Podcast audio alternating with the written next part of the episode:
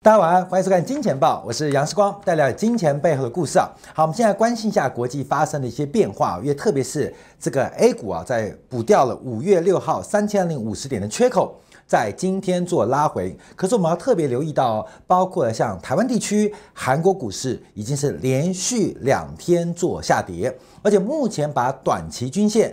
台湾地区跟韩国做出了跌破动作，所以针对上周末 G20 峰会的一个反攻跟供给行情，似乎在这边出现一点变数跟杂音。所以今天节目啊，分成两面下来做观察。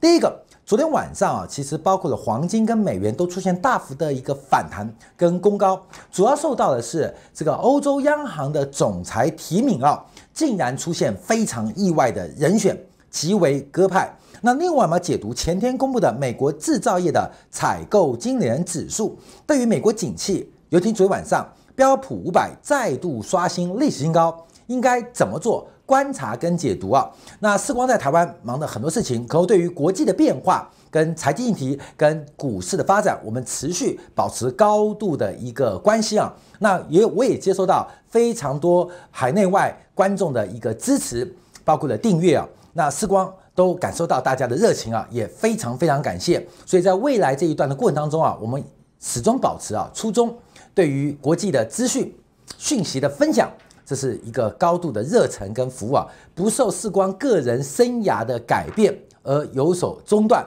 只是录影时间、播出时间稍微短一点点，也请所所有啊爱护视光跟金钱豹的观众朋友多多见谅。我们继续努力下去。人除了兴趣之外，还有很多呃外部的利益要去努力啊。那我感受到大家的支持啊，跟大家的一个鼓励啊，也包容我说这段时间虽然录影时间比较短，但大家仍然是继续收看，甚至呃订阅我们金钱报的栏目，我非常非常的感谢，因为毕竟我们有很大的资金啊，我们有很大的金主支持啊，我们就靠我们的努力，用自己微薄的一些呃收入来支持一个两岸的大事。来继续努力。好，我们今天先观察到，那昨天晚上这个市场变化比较大，最意外的是国际货币基金组织 IMF 的总裁拉加德将会担任下一届的欧洲央行行长，这是非常令大家意外的。因为之前德拉吉是意大利的这个国籍啊，本来大家提到了会不会是由德国央行的行长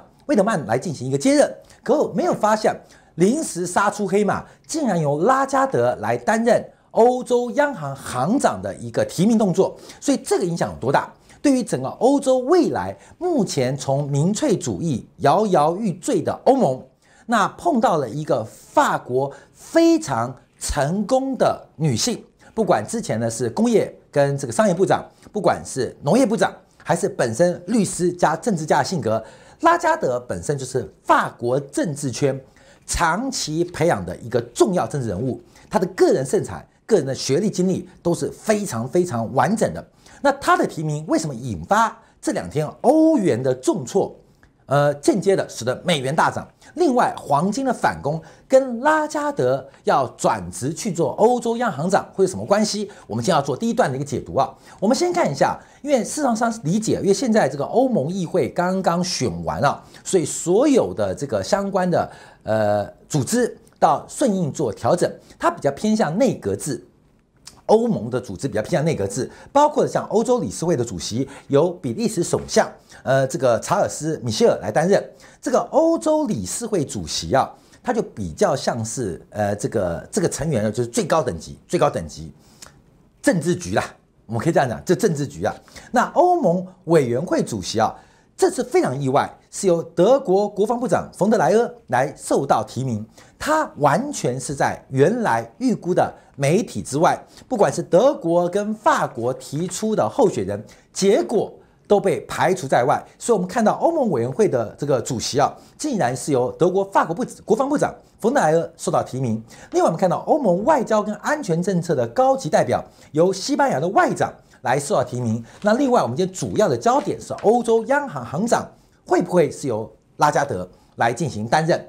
那我们就要看一下它的相关组织啊，因为事实上我们刚刚提到，欧洲欧盟最大的这个机构最高机构是欧洲理事会，是由各个主权国的领袖来进行组成，可是它是内阁制哦，所以根据欧洲公民每五年的一次投票选出的欧洲议会，由理事会提名，让欧洲议会来进行表决哦。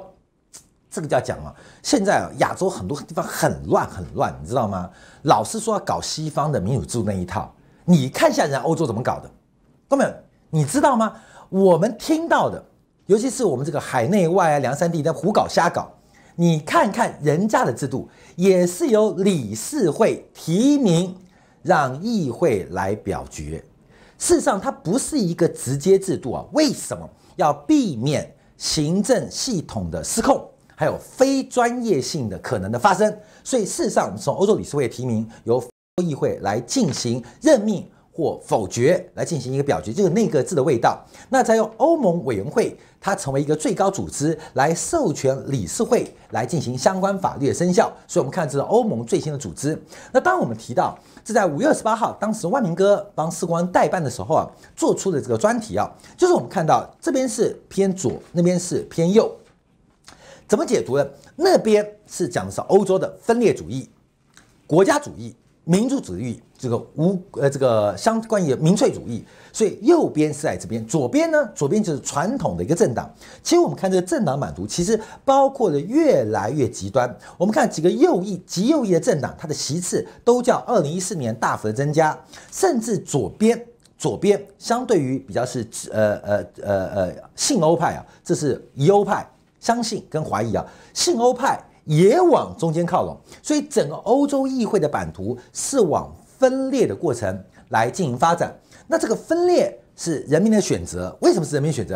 因为人民日子过不好嘛，过过不好也不去知道理由，也不详加追究原因，就会轻易的把这个矛盾跟问题的来源归咎于欧盟的问题，就是欧洲不应该团结。欧洲不应该统一，可欧洲假如一旦欧盟瓦解，但这可能性趋近于零啊。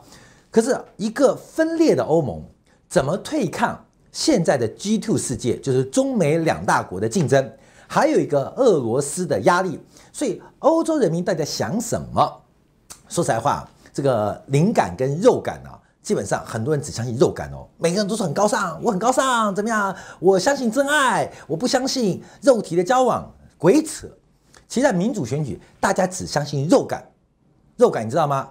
先上了再说。至于有没有真爱，那是嘴巴讲的，你知道吗？所以，民主政治就跟男人心态一样，其实真爱摆在嘴边，只感觉谁愿意跟我约会、跟进一步的交流才是主轴。所以，事实上，他们用肉感、肉感来判断他们目前面对的问题，而不是靠灵感。用知识的判断，用理性跟逻辑判断来判断欧洲的未来啊。好，这问题我们就以后再讨论，也讲过很多次啊。这个欧洲目前民粹主义最大的麻烦就在于所谓有没有一人一票的公民权呢？好，那我们先观察我们对金融市场的发展，因为这个东西啊，政治讨论我们就留给政治啊。我们主要观察的是这个欧洲央行的行长提名，因为拉加德这个基本上他非常优秀，他是取代德拉吉，德拉吉是意大利意大利籍哦。拉加德是法国籍，他本来是国际货币基金委员会的总裁。那国际货币基金会基本上就是全球央行的角色。联合国旗下有一个世界银行，也是有央行角色。另外是国际货币基金会 （IMF） 是世界央行角色。世界银行的名字感觉比较像央行，其实不是。世界银行它是进行一个放贷。针对发展中国家不平衡进行一些计划跟实质资金的援助，IMF 更像全球的央行，所以除了 IMF 之外，还有个 BIS 啊，国际清算银行。事实上，在联合国成立之后，包括 IMF 跟国际清算银行是一并的跟着成立，所以不能看名字哦，看到没有？不能看名字哦。有时候看名字，像杨世光，那当然就是世界之光。可是也不能看到世界银行就以为它是世界的央行。其实 IMF 更像全球的这个央行，那它的角色更政治，它的权力更大，它等于是全球央行中的央行。所以这一次啊，这个呃拉加德啊来担任欧洲央行的行长，从政治上是 OK 的，可从实务经验当中。拉加德其实除了 IMF 的工作之外，他并没有长期的货币领域的一个经验。他有的是更大范围的政治经验，而对于欧洲央行行长的任务，基本上其实是有相当大的一个压力啊。可是，可是他的能力非常强哦，他的专注在于他是一个重商主义跟自由派的学者。好，观众注意哦，他是一个自由派跟重商主义的学者，所以他本身。认为应该要减少干预，所以过去啊，从两千零这个呃二零一一年以来啊，其实拉加德一直是要减少政府各部门对市场的干预。减少干预之外，他是一个重商主义者。重商主义狭义来讲，就是国际的贸易受资，努力赚到别人的好处，赚钱、赚劳务、赚收支转移，这是狭义的。那比较广义的重商主义就是利益至上论。我今天做什么事情都要有利益来进行成本跟效益的平衡。所以拉加拉加德他相信的是自由主义跟重商主义。所以为什么市场会反应？他提到在前年大前年提到，假如没有负利率，今天世界会更糟，因为包括了物价膨胀，包括经济成长可能都比现在低。所以他认为负利率。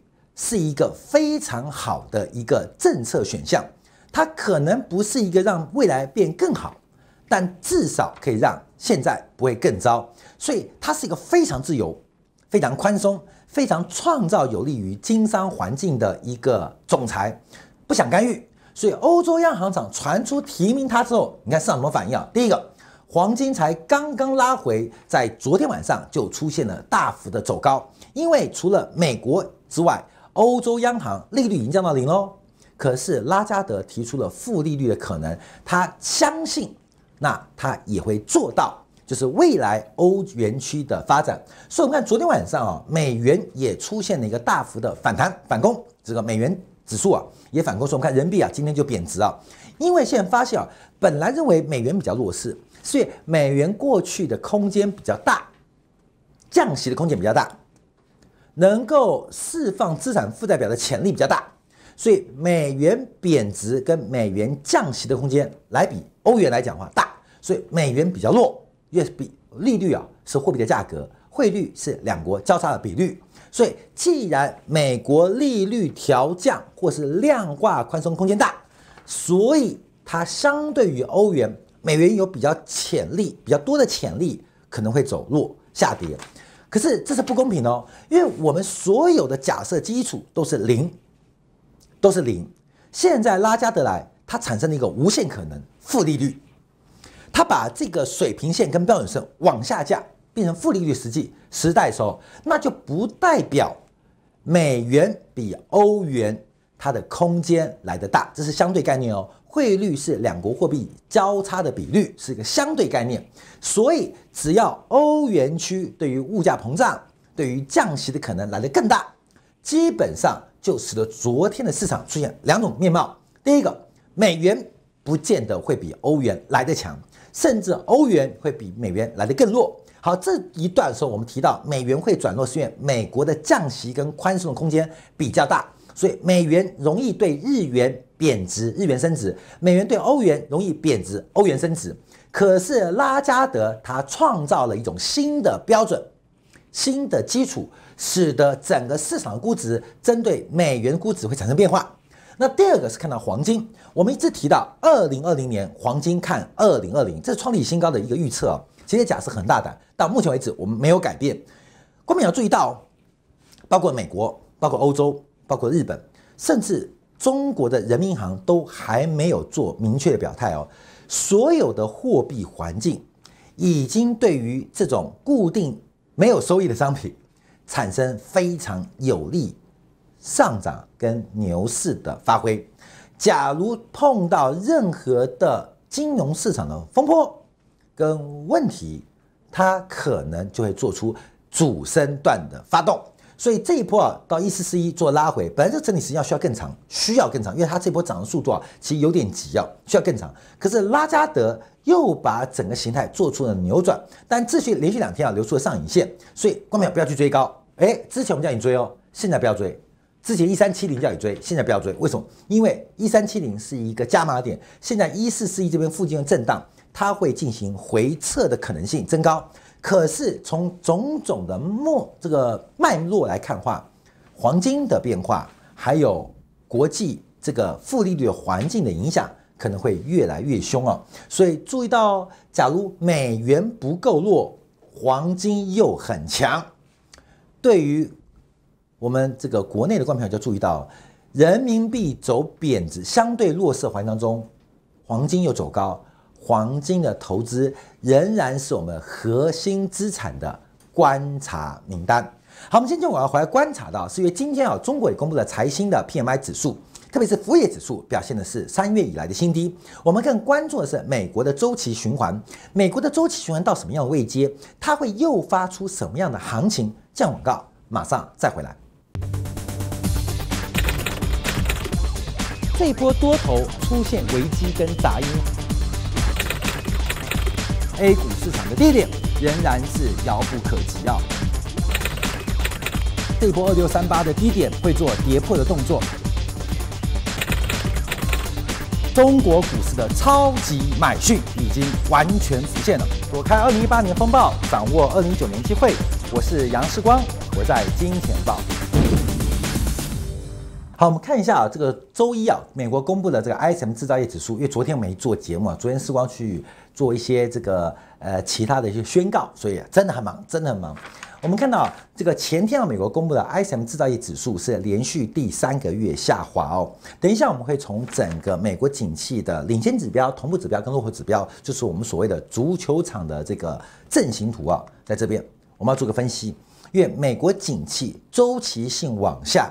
的压力越来越大。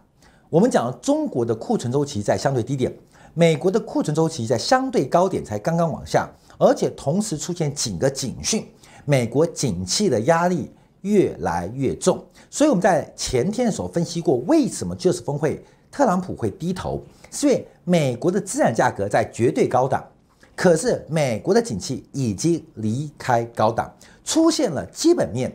跟市场面的背离，这种背离就是狗跟主人嘛，狗是基本面，呃，狗主人是基本面，狗是市场面，主人已经掉头回家了，狗还在到处撒野，一根绳子拉回来会发生的事情，就要特别做关注。所以等下我们从这边角度做分析啊，我们先回来看一下这个 ISM 制造业的这个指数啊，是连续第三个月下滑，从五月份的五十二点一下滑到五十一点七。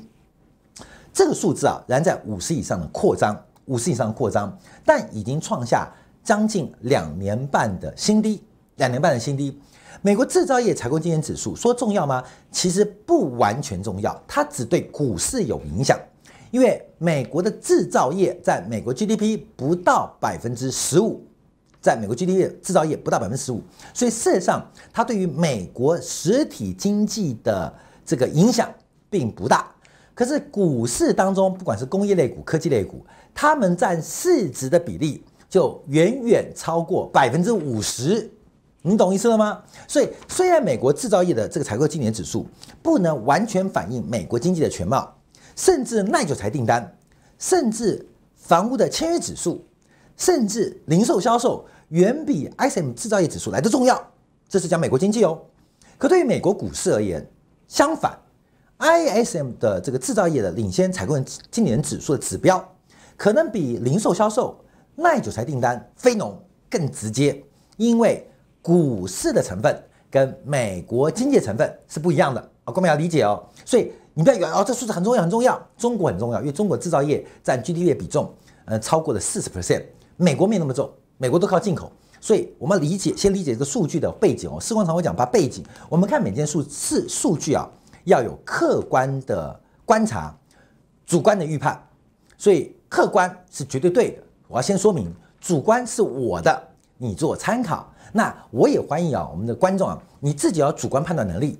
我们今天是刺激大家思考，做客观背景的教育，主观讯息的运用的假设，不代表我对。那提出你的看法，我们互相来做思考。我们的工作就是不断透过。每一天国际局势景气的变化，来进行资产价格的可能性发展的预测。所以有客观跟主观。所以我刚刚前面讲到是客观环境，你要理解哦。那主观它会影响股市，这个很重要。好，那我们看这个数据啊，第一个五十以上还是扩张，可是你看周期性啊，其实从两千零八年以来啊，这不用看更久，其实就是大概三年一个 cycle，三年一个 cycle，三年一个 cycle，生老病死，生老病死，生老病死，生老病死，你懂意思了吗？生老病死，老病死，生老病死。所以在这时候干嘛？看到没有？人要死的时候干嘛？做生前服务的一些工作嘛，做葬仪式的工作，做太平间工作。所以在生老病死的时候，你不要过度的乐观。可等一下我们看美国股市的位置哦，出现了非常严重的背离。那当然有跟资产荒有关了。等一下一并解读。所以我们先从这个周期论做观察，美国的周期。ISM 的制造业采购经理指数是美国制造业的领先指标。那美国制造业的生产活动是美国库存循环的领先指标。美国库存循环的波动是美国股市的同时指标。所以现在看到的是美国 ISM 的制造业采购经理人的信心指数，它反映的是美国在第三季的制造业的生产情况。对于美国经济不见得绝对攸关的影响，但对于上市公司的财报、盈余、现金流会有非常直观、非常直接的影响。所以为什么要解释这个数据啊？让大家理解。好，那我们再看啊，这个指标领先指标是新订单指数，从五月的五十二点七啊，快速的下滑，来到了五十，更是创下了二零一五年十二月以来新低。二零一五年就是美国开始升息啦。美国开始升息，第一次升息会涨，第二次升息会涨，第三次升息会涨，第四次升，第五次升，第六次升，通常就涨不动了。第一次降息会跌，第二次降息会跌，通常降息到第四、第第五次就要见到顶点。所以，亲爱的观众朋友，美国会降息，按照历史的几率是一个熊市的起点，而不是一个牛市的开端。你要知道这个重点哦，你要知道重点哦，降息的起点通常是熊市的开始。就跟升息的第一次起点是牛市的开始，这是一样的意思啊。所以我们要做这个观察啊。好，那新订单指数反映的是整个更前沿的一个领先指标，已经跌破了五，呃，跌到了五十啊，就几乎要进入衰退。大概八九月份衰退是必然的，是必然的，因为现在从很多的财报的预测啊都看得出来。好，我们看到。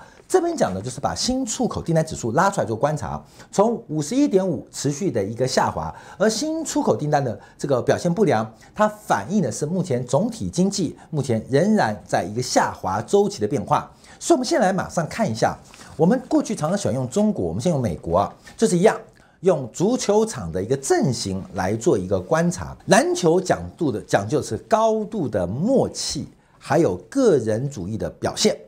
其实篮球相对于在所有运动中是比较简单的哦，它的战术运用一个是找到了控球，谁控球时间长嘛，另外是整个组织相对于这个主要掌握控球时间的这个指标来进行配合，就是控球时间嘛。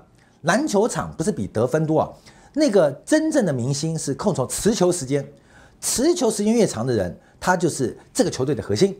不代表得分多，但通常持球时间长的人就是得分最多的人。嗯，这是因为效率高嘛。可是所有的团队为了这个持球时间长的人，要进行相对应的阵型跟配合，所以通常啊，篮球场就是一个核心，多个打法，数十个面向，但只有一个目标，把它投进去。你懂意思吗？就投进去。棒球的复杂性就很高，因为棒球的个人主性极大。棒球好看啊，因为我国内观众比较不喜欢看这个 baseball 棒球啊。棒球是一个高度强调分工的运动，极高度哦，你知道吗？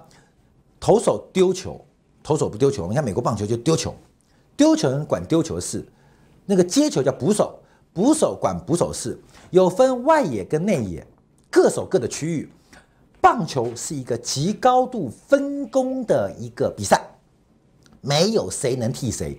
或是替代的能力很低，因为那个跑位跑位的关系啊，那个球棒球那么小一颗嘛，那个速度极快，所以你要进行替代难度很高，所以理解喽。所以棒球是一个高度分工的运动，它是个人主义，也是一个分工团队的结合。怎么分工？这个棒次怎么排？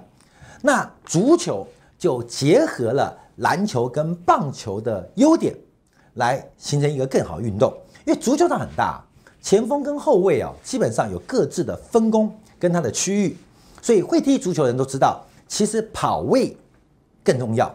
假如你会跑位，其实足球啊踢起来是没有那么累的，没有那么累。我常常讲说，哎，踢足球没有累啊。他说怎么可能？你看都跑多了。我说你注意，下你看足球，除了那个摄影头对准的那个持球的球员之外，其实旁边人都用走的。其实足球大部分时间在走哦，不是真的都在跑哦。只是我们看起来跑很凶，所以那个摄影机是把那个持球人特别给予这个焦点，所以我觉得哇，足球好激励，踢了会踢九十分钟会踢死人。没有，足球走的时间很长啊，真正跑的时间可能三分之一都没有，都用走的，都用走。所以下次你看足球，你看哦，只要摄影机镜头焦点旁边的人几乎都是有走的，这边已经踹来踹去的时候，旁边人还是慢慢走，慢慢走。为什么？走位是讲分工很重要。可是因为足球的特性，它会出现一个转折啊，大巧长传呐，这个左右的长传呐，会使得它的分工体系快速变成类似篮球的队形跟组织。所以为什么老师讲足球？因为它来分析经济非常恰当。每一个部门有它的重要性，每一个部门有它分工的角色，每一个部门会一定互相影响吗？不完全。可是，一个国家的经济就像一个球队一样，他们必须有分工、有组织、有默契，彼此也会有连结。而这个连结就是经济分析可爱的地方。有时候是因为货币政策紧缩影响，导致整个球队崩溃。像一九二九年美国经济的萧条，就是中场中场控球的判断错误，就美国快速紧缩，导致整个球队崩溃了。那有时候是这个后端，包括了物价膨胀、资产价格膨胀，像两千零八年，后卫疯了，那疯狂了，导致整个球队崩溃。那有时候是制造业景气，像什么时候？两千年的网络泡沫，前锋崩溃了，导致整个球队崩溃。所以我们就要观察，到底哪一次是谁最强，带领整个美国经济也好，中国经济也好往前推动。我们要抓住那个点，另外是什么样的位阶让整个球队开始趋于防守或是熊市？所以，我们今天讲到第一个，我们常提到领先指标是 PMI，美国的中场我们是用美元的长短期的逆差逆利率差啊来进行判断，后场还是用这个物价指数。大家看过经济报就知道我为什么这个为什么是后场落后指标，后场呃中场货币供给还有前锋还有制造业指数。现在我们看到美国第一个是前锋。溃败速度超出预期。第二是美元的剪刀差，我们是用三个月的 LIBOR 跟十年期债的收益率来做对比，它从黄金交叉再度死亡交叉往下，也就是目前整个美国经济从货币供给到制造业的信心都在快速的后退。那另外从 CPI 做观察，它非常不稳定，因为油价的干扰影响非常大。可是我们在前几集做过，美国过去几年对于消费者物价。最刚性的推动力量就是医疗价格也出现了疲软的变化，所以能够长期推升美国物价环境的因子正在转弱。你就想象嘛，一个后场球员，他一直是我们这个球队的核心后场大哥，守了十几年，只要球敢踢过来，他一定守得住。可是这个后场大哥老了，他不再。跟得上，不再跑得动，甚至连判断都有点失焦。你这样想象，所以现在整个美国的这个经济发展是出现了一个很大的转折，这也是 G20 峰会特朗普可能会低头的一个原因。好，那我们来看一下美国股市啊，因为昨天晚上标普五百五百啊再创历史新高，我们这边有个日线一个月线啊，事实上标普啊在过去从二零一七一八一九各自冲高来到三千点附近，可是这一次大家讲这一次的攻高。再度出现一个非常大的疑虑啊，因为它是消息面的突破，它并不是实体经济的一个转强，包括量跟价并没有配合，所以我们才提醒观众说，A 股要小心七月份的修正，七月份的修正要特别提醒，因为横的杀不动嘛，看到没有？横的杀不动嘛。昨天我才看长城的故事啊，这个燕国啊，最后跟秦国决战，在易北河的长城进行决战。可是因为易北河啊，这个长城前面是这个是呃沼泽，常常是沼泽湿地。那易北河长城又靠着山，所以这个秦国啊攻燕国啊，这个易北河长城啊，易北河的这个地方啊，基本上是一个燕国的一个超级的重要阵地，秦国攻不了，所以江池那边最后这个太子丹的人头就被荆轲刺秦王，这故事就前面了，对对对对对对，然后太子丹送到了这个秦国。基本上，易北河战争把燕军跟赵军吸引出易北河长城之外来进决战，什么意思？杀杀杀杀杀杀杀不动嘛，就把你引诱出来。空军往下灌，多头往上拉，有时候会碰到一个很大的防御线，叫做假动作。所以我还是认为啊，这个五月六号的三零五零缺口封闭之后，后面还是要特别注意到短期的风险。所以美股的创高，它的背离压力是非常非常大的。所以我们最后一张图来做观察，这这几天新闻就是针对全球的 ETF，特别是债券的 ETF 规模暴冲，它反映什么现象？全球资产荒问题，就跟茅台创历史天价，那现在包括了债券也创天价。可是这边出现问题啊，因为这本身具有极大的投资风险，债券是固定收益商品，你赔了短期的呃账面价格，你可以持有到到期。本金跟利息还是会偿付，除了 default 之外，可是 ETF 它一旦出现价格的空方风险，它是会出现本金的风险。讲这话什么意思？就这个世界，它目前的多头推升力道是来自于资金过剩跟资产荒的问题。可是资金的变化跟发展，会不会真的能够长期支持？包括了债券，甚至目前有非常大基本面风险的股市？还是要留意七月份极大的修正风险。好，感谢观众朋友今天的收看，明天晚上同一时间八点，金钱报时光与您再会。